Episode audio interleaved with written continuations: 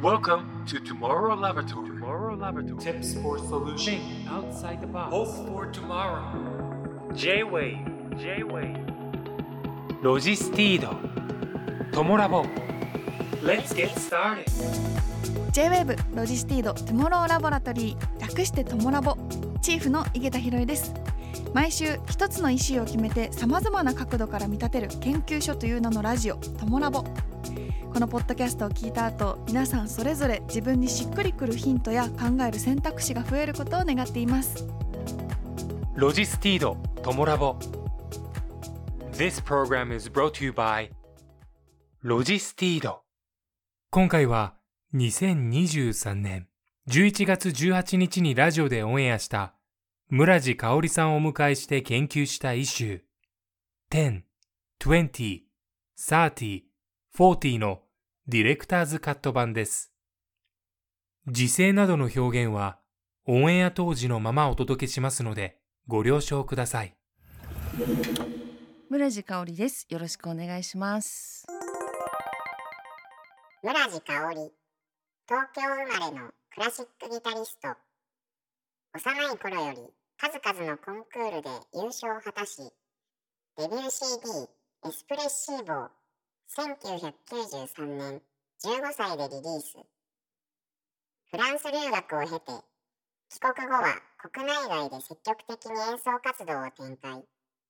2003年イギリスの名門クラシックレーベルデッカと日本人としては初の長期専属契約を結ぶ。J-WAVE ではナビゲーターとしてクラッシーカフェザ・プレイヤーズクラッシーリビングなどでナビゲーターを務めた。デビュー30周年にあたる2023年。ファン投票によって選ばれた楽曲を収めた。所属したレコード会社の垣根を越えたカノンオールタイムベストをリリースした。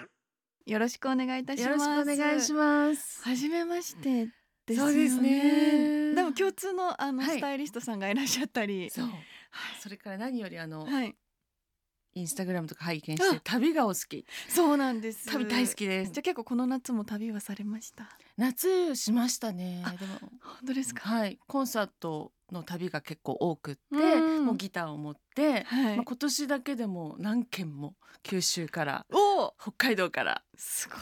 青森いろいろ行きましたね。ちょっとまた旅のお話も後でじっくりお聞かせいただけますか？そうですね何よりこのこの場所もはい。本当に私にとっては馴染みのある場所なので、そうなんですよね。そそのう。J-WAVE のこの土曜日の8時台の登場、はい。実はおよそ2年8ヶ月ぶりということで。いやーそんな経ってしまったんですねその前はどのくらい、はい。あのナビゲーターさげされてたんですか？えっとまあ今日の一周にも関わってくると思うんですけど、はい足掛けっていうか全部足して10年。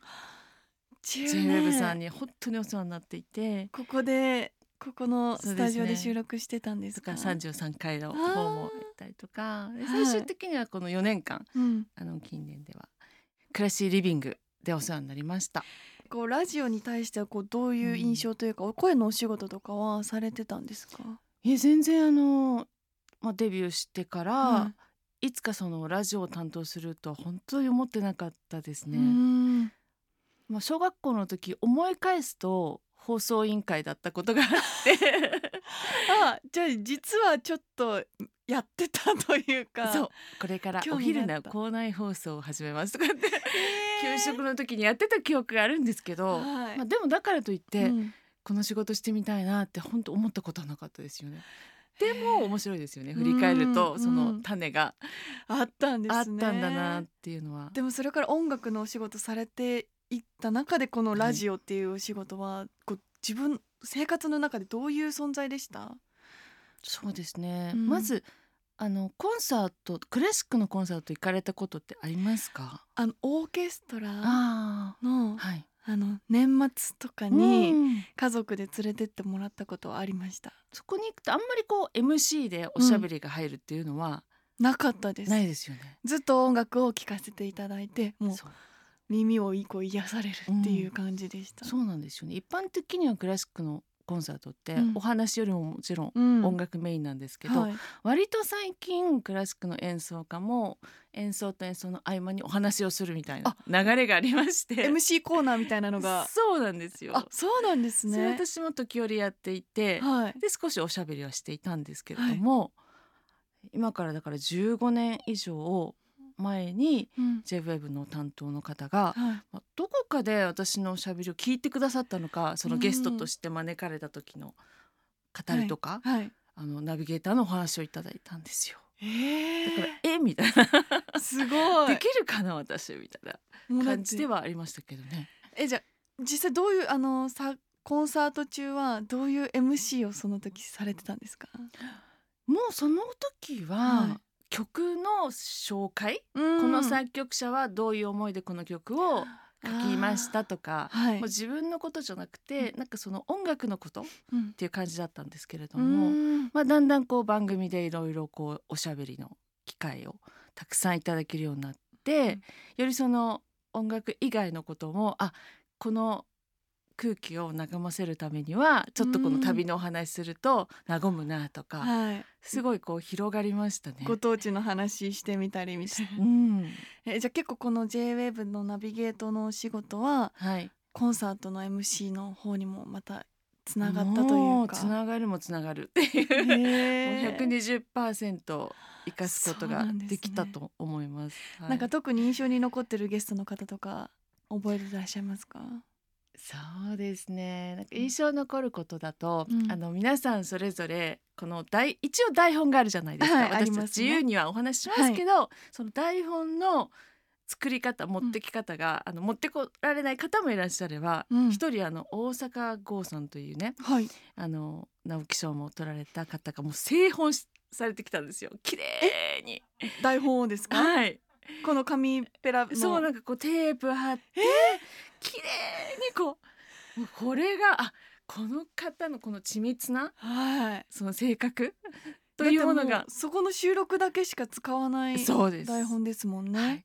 でもその推理小説とかお書きになる方なんで、はい。なるほどみたいな。うわあそう。なんかちょっと意味深に感じちゃいますよねこそのの。方だけですねこの製本は すごいところ印象に残ってますね。そういうの一緒に残ってます。あとすっごい書き込みしてくださってる方とか。あ私今日何もあのまっさらな状態で あの、はい。来ていますけれども、でも井桁さんもちょっと拝見したところーちょっとノートにノ書いートがちょっとでもえー恥ずかしいですね、ちゃんとお勉強されていやいや逆にどういうふうにやられてました、私は、はい。私ももちろんあの、うん下調べっていうのがあって、まあ、台本をしっかり読み込むことと、うんあとネットで探せばその方のインタビューうん。が出てくるので、はい、まあ、読むんですけどでもポイントは読みすぎないことですね。あーでも分かります。そのなんとなくこう分かりすぎちゃうと、はい、なんかそこから先にこう聞きたいとういう欲がねねお話ししてくださるあどこかで読みましたっていうちょっともったいないじゃないですか。そうですね。その先に行けなくなっちゃう気はしますそう一ね。旦入れるけど、うんあとはもうそれ取り払って、うん。今のこの場うんロライブを楽しむっていうことは心がけてました。それ結構最初からそのスタイルっていうのは確立されてたんですか？そうですね。うん。まあもともと人と話すのも好きだったのでああそうなんです、ね、あの今日収録行くのが重荷みたいなのは全く思わなかったです。私はギタリストなんですけど、まあそのギタリストという肩書きもあんまり気にしないようにしてましたね。あー。そこは一旦取り払ってはい。一人間としてうん。聞きたい。あと、うん。音楽のお同業の方をお招きする時に気をつけてたのは、はい。あ自分も音楽家なんだということで内輪で盛り上がらない。ああなるほど。リスナーの方はやっぱりこう、を大事にっていうかだからあ分かる分かるだけでそっか。でそこはもうナビゲーターという役なんだと思って、はい。あの自分が知ってるような音楽のことももう一回、まあ、知らないっていうわけじゃないですけど、うん。丁寧に質問してみたりとか。いなんかつい はい。ねわかるわかるです。ごく奥にうん。行っちゃいそうな気もしますけどそこはナビゲーターとしてのですね。すごーい。やいやいやきっとねなんかいやいやいや勉強にやられてなりますいく中でうん。井桁さんならではのポイントを見つけられるんだと思うんですけど。すごい。でもこのあの村地さんのこのなんだろう優しい包容力というか、なんか受け入れてくださるところがなんかついこう仲良くなりたくなっちゃうというですかはい、心開いちゃいそうな。嬉しいです。はい、気がしますけど空間作りというかお話しする上でこう引き出す力というか、うん。そういうところで意識されてたことってありますか、相手の先輩。教えてください、引き出す。うん。相手の方の引き出す、うん。そうですね相手だから目を見て。あ 今めっちゃ目合って 空気感を大事に読む。この場の空気を読むっていう。まああとはそうですね。うん。この方と今出会い出会えてる喜びを忘れないともうしっかりとなんかこう、うん、いい空気が生まれるんじゃないかと思います。すなるほど。でもしかしたら一期一会かもしれないですもんね。いや本当そうですね、うん。素敵な今回も村地さんに来ていただけてこうやっておお話しさせていただける機会が来るなんて思ってなかったことですから、えーでもそのこの J-WAVE のナビゲーターを通してこの音楽活動だったりプライベートにも影響あったりししまあしたか、りました。その一期一会の方もいらっしゃったんですけれども、うん。あのその後ご縁をいただいて、はい、作家さんだったらその方の展示会に行ってみるとか、うんまあ、プライベートでもお食事 したりする仲になるとかありました。今も続いてますね。すごい。ここからですか、このはい。この空間から。そうです。あのあそその後インスタとかでつながっうん。てみたいなのもありました。明るい明日のヒントを探すラボという名前のラジオ。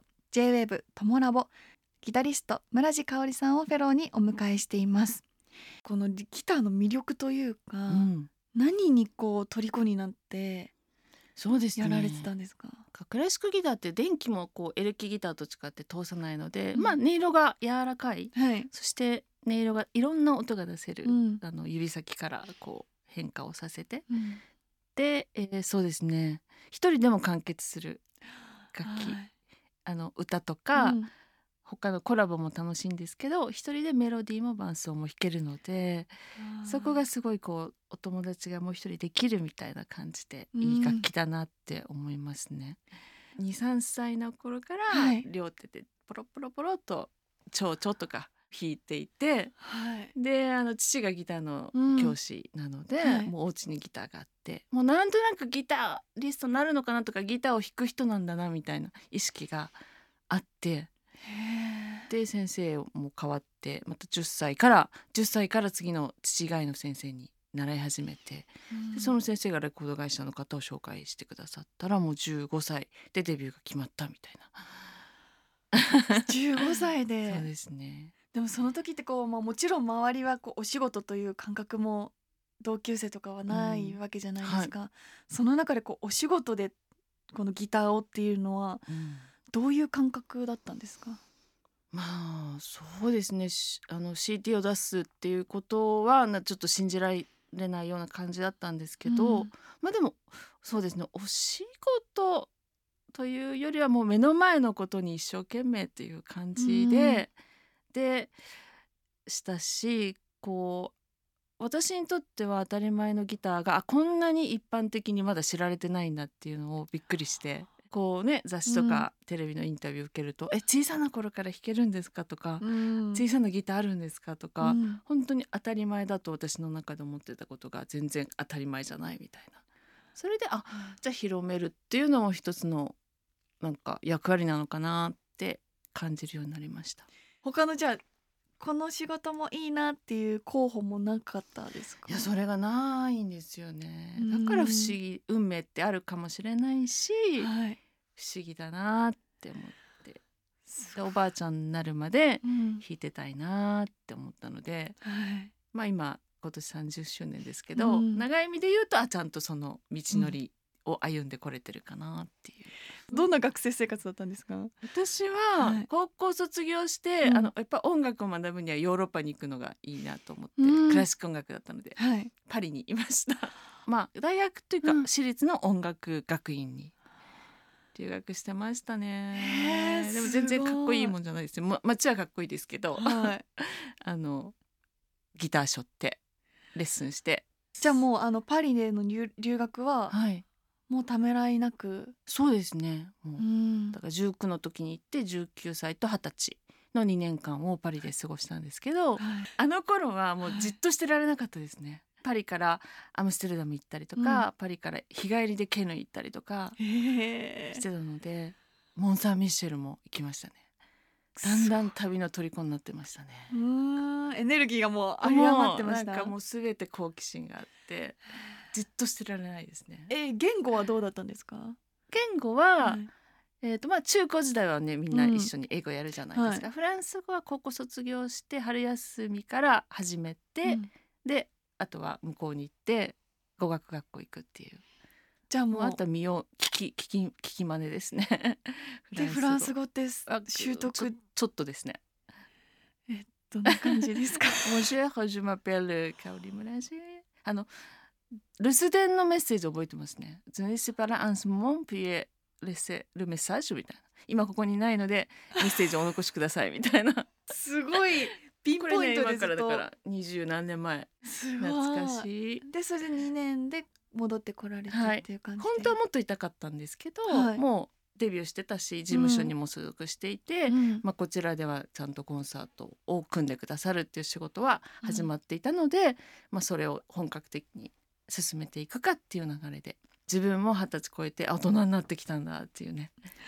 もう二十歳超えてすぐ大人だっていう感覚なりました。二十歳超えて会う人がみんな大人として見てくれる、そのあー。見られ方がはい。変わったなってことであ変化したんだって思いました。やっぱり15歳デビューした当時は、うん。やっぱりその見見られ方というかはい、は全然違った。女子高生ギタリストとかつけて。えちょっと私の中でちゃんと分けてるつもりなんだけうど一生やだやだなみたいなとかありましたけど、ねあ。大人たちはこうやってレーベルをつけたがるんだからみたいな。やっぱそこにちょっと対する。まあちょっとねちょっとありましたね。そうなんですね、でもそれが二十歳になったらなくなって。なんか少しずつなくなってきてこれ楽しいかもみたいな。あ。25ぐらいからああそうなんですか。本当に加速度的に。25私今ちょうど26なんですけどどー。う楽しくなりますか、なんか自分のこう考えで、まあ、お仕事に対してもそうだしあ決められる意見を言いやすい環境がだんだん整ってきて。うん。あとはあ海外にすごく私はあのご縁もあるし好きだからあの留学時代は勉強だったけどいつかは半々で住んでみたいなとか夢が生まれてはい。それを27歳の時から実現すしたんでそういう環境づくりに一生懸命でしたね。27ぐらいから半々？27から20 30歳までははい。春から夏の4567月ぐらいをスペインで過ごしてであとの残りで日本で仕事するみたいななんと。どうですかこういういや最高ですね。それはまなんでまたスペインに？もう話せば長いんですけど。二十歳の時にはい。スペインに行って、うん。あの本当に尊敬する曲を書いた作曲家の方にお会いして、もうその方が97歳だったんですけどはい、もう忘れられない経験で。うん。それも一つなんですけどあスペインもめちゃめちゃいいじゃんと思って、うん。下町育ちの私はもしかしたらなんかパリよりもマドリッドの雰囲気が合うかもなと思ってマドリッド住みたいって思っていつか住むぞと思って27歳でお部屋見つけて。あもう借りて？借りて。はい。えその3ヶ月は向こうで何をするんですか？もう生活をしに行くので学校には入らずに、うん。まあギターの練習してであとあの25歳からイギリスのレーベルと契約したのでそのいる期間中にイギリスとかスペインでレコーディングをして。だからまあ練習はしてましたね自分うんでちゃんと。すごい。あとスペイン語もフランス自体はさっき少し喋ったって言ったんですけど、あんまりあの日本人のお友達も多かったのであのガーッとこうフランス語は勉強しなかったので今回しっかり勉強しようと思って、はい。あのスペイン語学校に週34日通ってはい。で日本の方がいない環境うん。を作ってやってましたね。すごい。はい、ここの前私初めてスペイン行きました。うん。マドあのバルセロナの方だったんですけど、うん。マドリードはまたちょっと雰囲気が違うんですか？バルセロナ結構やっぱりまあ、はんまあ、いろんな建物とかショッピングもいっぱいできますし、そうですね。うん結構栄えてる印象というかですよね。洗練された感じは。ガウディのねはい。綺麗な曲線が多いですよね。そうですねマドリッドは直線的な感じが多いかもしれないですね。王宮がバンバンとこうああったりとへかー。あの道路もすっと広い道路があったりとかなんかこうあの王族の人たちはみんなマドリッドに住んでいるのでそうなんだ。ちょっとエレガントなうん、感じもするし、でもちょっと下町っぽさももありますみんな声が大きいみたいな。あ豪快な方が多い。も多いですね。へえうん。すごいスペインなんだ。えその3年間ってどうどうでした？今振り返って。そのその3年間はやっぱりこう思ったことは行動する。あ思ったことを行動に移すとうん。いいし、でそれでもう人生楽しいっていう。そこのギアが一個。加速してへえあとだからその期間を経て多分 JWEB さんからのお仕事が来てますもんね今思うと。そこら辺のタイミングだったんですね、だそういうお受けしてると多分ずっとはいけてないかもしれないので、うんよかったですよね。村地香織祝デビュー30周年10代の頃は楽譜や先生の求めるものを必死で探っていましたが20代を過ぎると次第に自分自身で完成度を上げる段階へと進んでいくんですよね。次第に曲そのものとの距離が近づいていき最近では曲そのものを包み込むような気持ちが生まれているように思います。2020年の村地香織さんの本「いつの間にかギターと」から村地香織さんご自身に紹介していただきました。ありがとうございます、はい今年でこのはい、デビュー30周年はい、ということでおめでとうございます。ありがとうございます。30周年振り返ってみてどうどうでしたか？あっという間ではないですね。うん そうですよね、そうだからそれなりうん。本当30年ってあの時の重みを感じますね。でもなんかこう懐かしんで、えーこの30周年を、まあ、またフレッシュな気持ちで、うん全て過去を思い返すんじゃなくてまた30年も今新たな出会いがあったりとか、うん。常に動いた状態で新鮮な気持ちでいられるっていうことは嬉しいですね。素敵です、うん。えその中でこう天気だったり、はい、やっなんかきっかけになった出来事だったりってありました？ぱり私の弾いてるおあの演奏家うん。業は自分のオリジナルの曲も弾くんですけど多くは作曲家の書いてくださった曲を丁寧に、あの読み込んで演奏していくんですね。はいそういう意味では作曲家の方の出会いは大きくて、うんでその中で先ほどお話ししたスペインのはいロドリゴさんとの出会いはすごく大きかったですね。あそうこの生きてらっしゃるこの方が書かれる曲なんだっていうことで、あのいつも弾いてる曲をいつも以上に愛せるようになったので、すごくそれは大きな転機でした。うんもうそこからもね20年経ちましたけどでも会えたことでずっと残るものってあるので。その方のオーラ、オーラとかすべてがなんかうんそうですね。吸収してるんだと思います。はい。えちなみにこの30年間でなんかこうやめようやめたいなとかはい、そういうふうに考えることってあったんですか？やめようはないんですけど、うん。あやめるという選択肢があるんだとこの二十歳の時にはい。気づきました、うん。生まれた時から自然にあったギターだったので始まりがなかったのではい。だ終わりがあるっていうのが想像したことなくて。うん。でも二十歳で、まあ、その時パリにいましたけど周りのお友達は続けるかやめようかとか結構、まあ、考えてる人もいてうん。そっかってやめる選択肢っていうのもあるんだと。でつ続けるかやめるかは自分次第なんだ。またその自由は与えられてるんだ。パンみたいな、ひらめきポイントはありました。その時はどういう感覚なんですか？あもしかしたら他のこともできるのかもっていう方向なのか、うん、いや私はこっちを。いやできるけどやっぱりどう考えても、うん。ギターとの出会いとかをこれまでの流れを、うんあの考えると自分はギターと共に生きていくのが自然なんじゃないだろうかと思いましたね。えーじゃあそこでまた一つこうやっていこうっていうスイッチが入った。入りましたね。そうですね。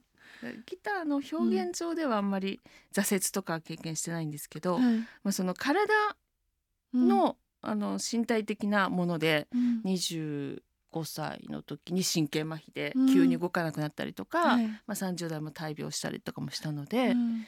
まあ、神様はある意味平等というか、うん。そこでの試練はありましたけどもね。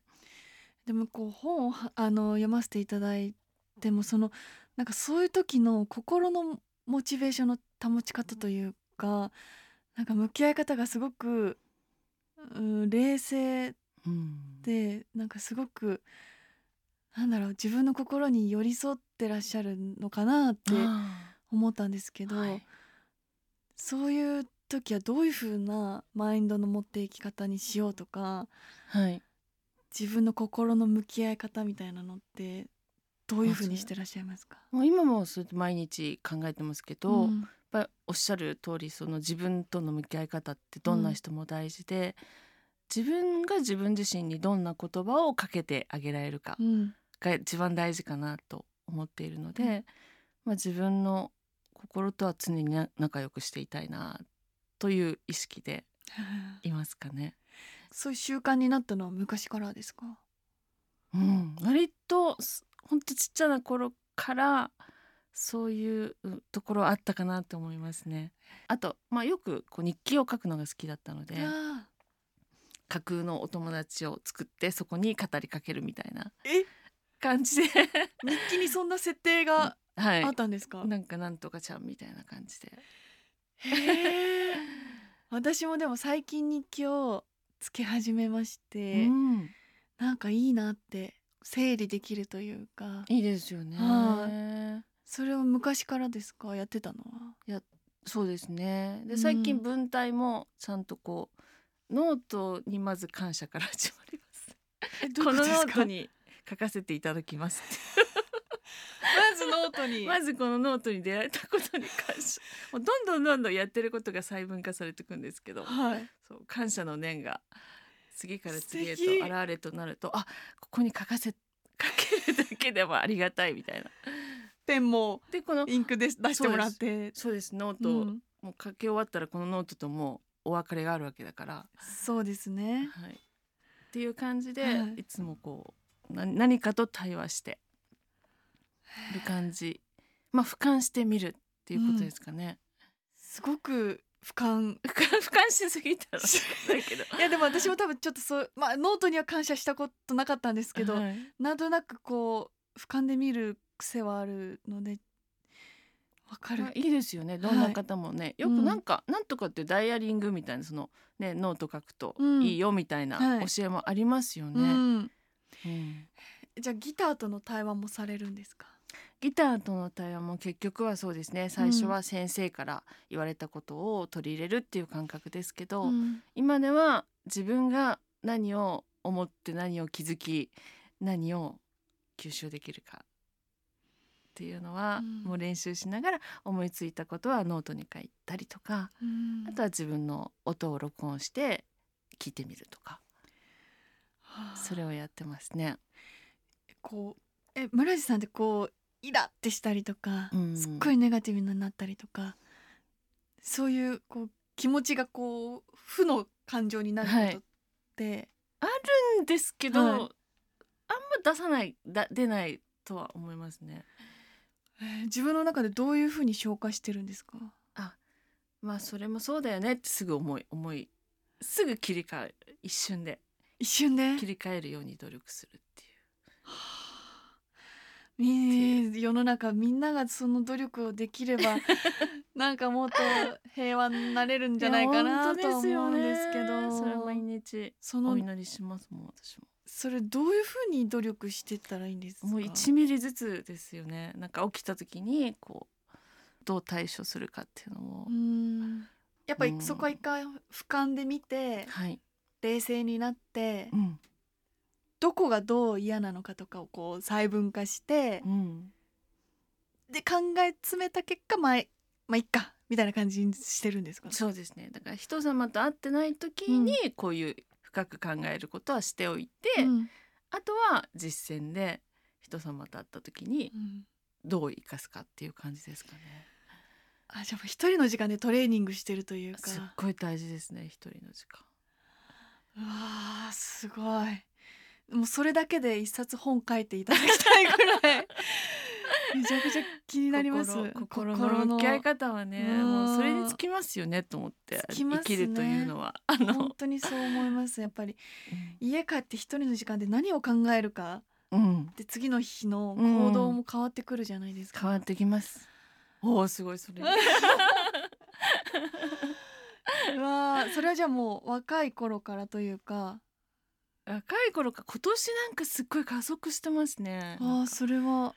いやあの近くにそういうことを大切に思われてる方もいらっしゃるし、やっうんぱ周りにどういう人がいるかではい。変わってくるじゃないですか。変わりますね。周りもすごく心のあり方を大事にされてる方、大人の私よりさらに先輩もいらっしゃって、うん。まあ、その方と一緒にこの間も旅して、はい。まあ、まず朝起きるとちゃんとなんかご自分のこう思うことっていうのをうん。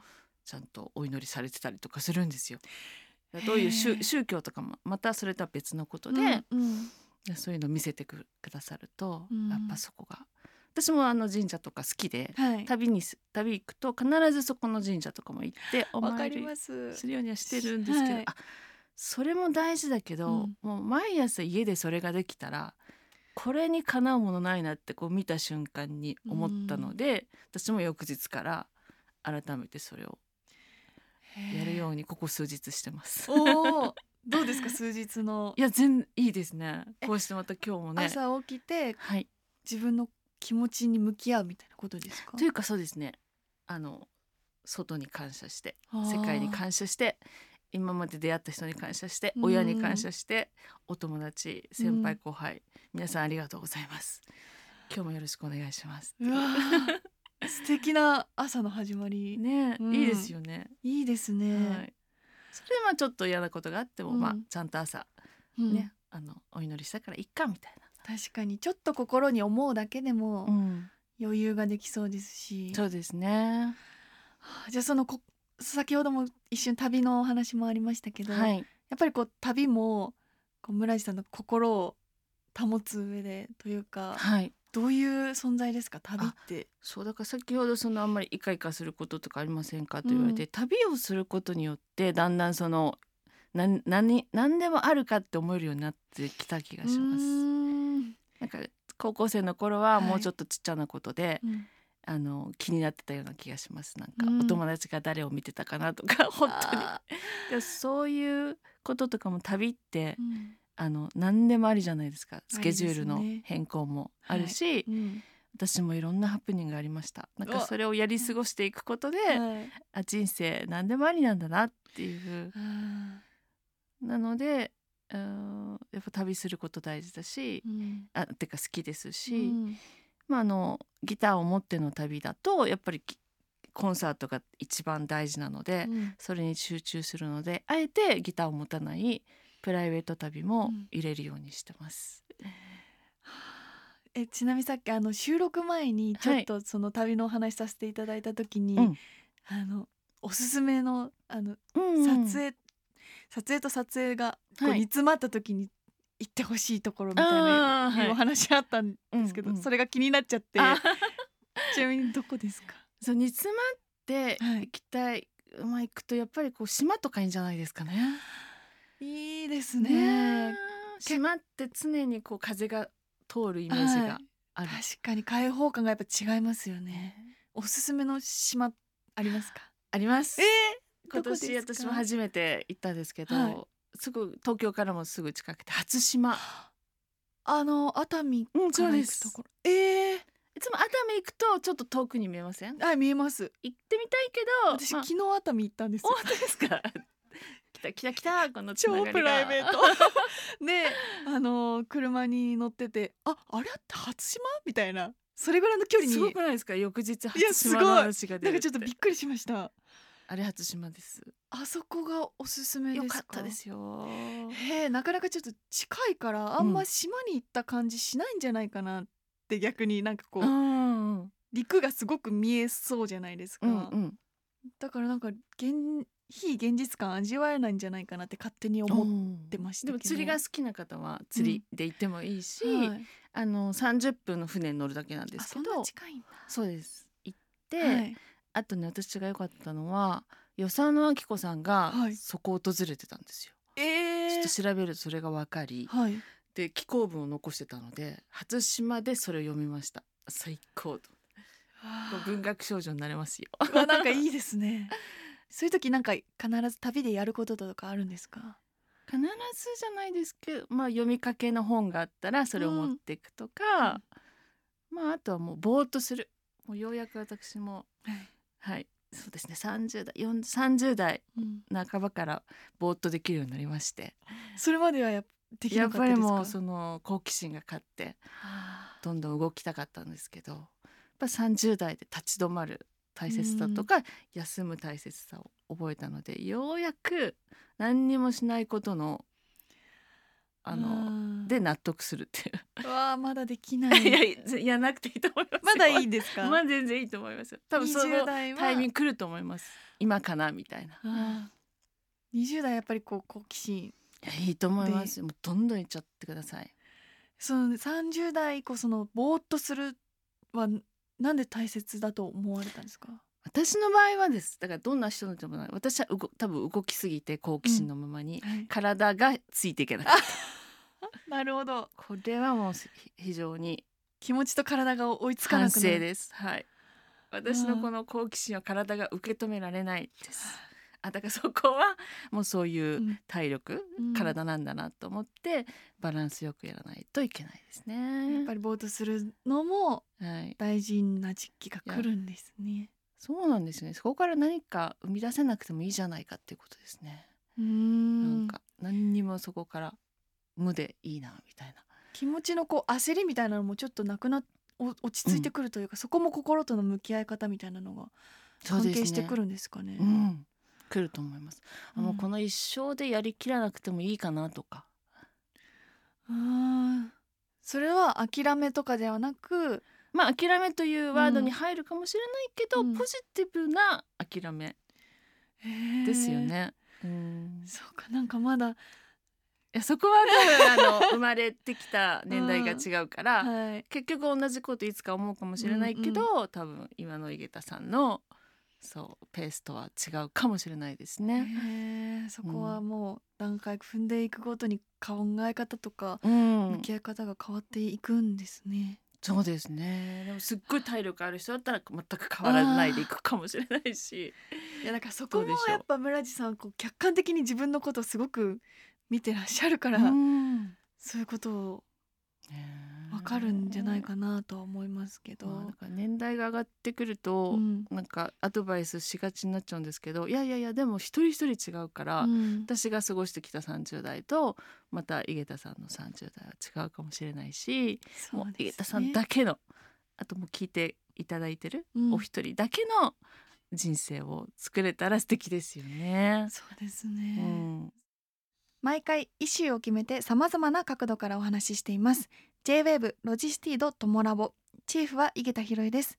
フェローにお迎えしているのはギタリストの村地香織さんです。今日のイシューは10、20、30、40です。2020年の村地香織さんの本いつの間にかギターとから一部抜粋してご紹介します。心を保つ。10代の頃はずっと変わりたいという気持ちが強かったことを覚えています。20代では変わるものと変わらないもののバランスをうまくとっていきたいという思いになりました。30代になると常にこの心を保っていきたいと思うようにだんだん変化していきました。人の心は移ろいやすいものです。心だけでなく体も変わっていきますし自分自身だけでなく周りも刻一刻と変化していくわけですから。人は変化し続けていくものなのでしょう。保つということはとどまっている停滞しているという意味では決してありません。変化を受け入れて変化しながらも自分の心は揺るがない。常にここにあるという感じでしょうか。40代に入った今もそうありたいと思っています。ありがとうございます。ご紹介させていただきました。えこの本を書いてはい。書かれて4年ぐらいそうですね。経ってると思うんですがこう、はい。今2023年11月のはい。村地さんどんな風にこのこと考えてらっしゃいますか？基本は全然変わってなかったですね。変わらず。はい。良かったです。そのまんまあの変化していくもの、うん。変化しないものを常にうん。こう受け入れて、でも世の中は変化していくってこうねはい入ってありましたけど、変化しましたよね。本当に4年前こからしたもう2019年なんで。そのコロナ禍前。前です。からねその後どんな。だそのそれがあった時もですね、はい。私その前までに、うん。なんかこう私の神経麻痺で全く弾けない時とか、はい。と停滞しするってことはあったので、今回はその世の中が全部がはい。撤退なんだなと思うこうん。とで、あでも過去の私の経験が今生かされてるなって思うこともあったんですよ。だから漠然としてしまうっていうことはなかったですね。うん。まあ、いつかはこうねまた戻っていく世の中も戻っていくんじゃないかと思ってうんたから、やっぱりそこは変わるものと変わらないものを、まあ、常に探っているっていうことが役に立ちましたね。そんな村地さんの今後ははい、どういう風にかんはい。していきたいって考えてらっしゃいますか？もう今年で言うと本当にこの30周年が3月から始まってるんですけど、はい。理想通りにできております。う。わーすごい。でデビュー10周年ははい。レコード会社がこう移籍した年だったので、変化の年はい。であんまりそのアニバーサリーをお祝いよりももうその新しい環境に頑張ってこう馴染んでいこうっていううん。時だったんです。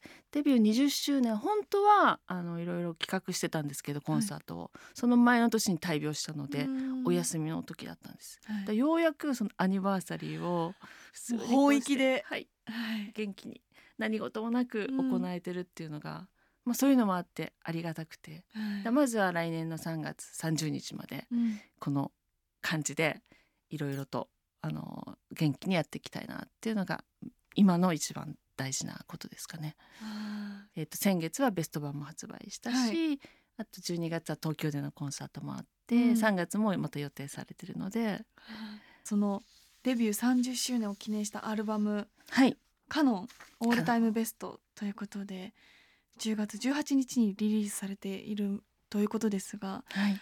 あのこれどういったこれですね、ははい。い、これは4つポイントが私ありまして、はい。一つは初めてファンの方の投票によってうん。曲を決めたということです。うわベスト版は何度か、はい。発売させていただいてるんですけど、応援してくださった方にお呼びかけしてうん。1ヶ月間人気投票してたんです、おー。曲の。はい。それの第1位からずっと今回第10何位までをうん。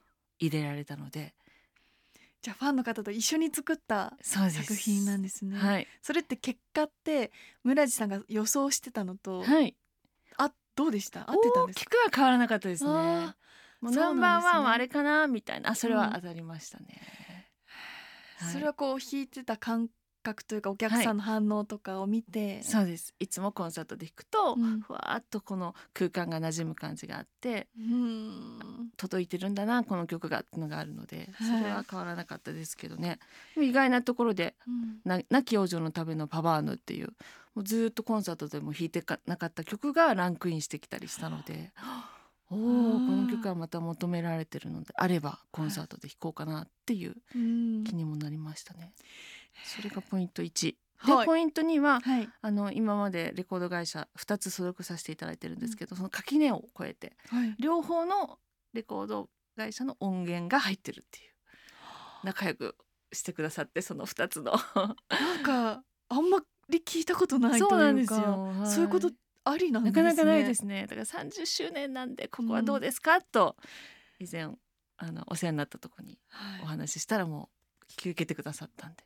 すごい。よかった。これはもうもう多分最初で最後じゃないですかね。うん。だから一つのアルバムの中に10代の演奏から40代の演奏まで入っています。すごい。はい、で3つ目が、はい。あのまあ、今までの録音じゃなくて新曲もお。新しい曲も録音しましたよっていうことでで弟との弟さんはい、デュオで2曲入れました。そこにこう弟さんと一緒に参加したいっていうのはうん。どういう思いで、やはりあの弟とのデュオっていうのはこのあの活動を通してもすごい大事なことだし、うん。これからも大事にしていきたい形なので兄弟仲良くというね形で。素。で4つ目が、はい。今配信もうん。どんどん進んでいるので私た10年後にもしかしたら CD ってもう出してないかもしれないんですよね。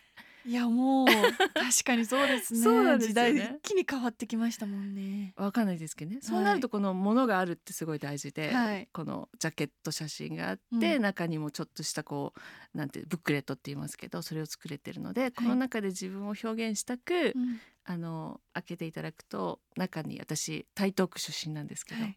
浅草で撮った渾身のは写真があります。先ほど拝見しました。ありがとうございます。浅草。似合いますね。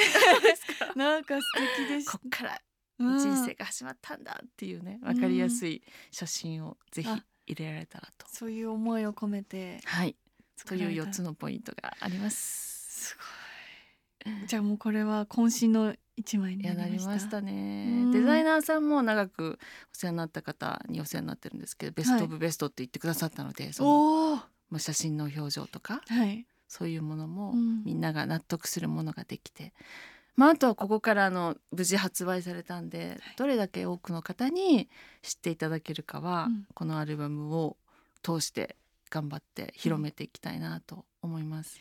さらに今年30周年ということですが40周年はい。に向けて考えていらっしゃることありますか、ねえよくぞご質問いただきました。この一種一種をいただいて、私もここに来るまでに少し考えてたんですけど、はい。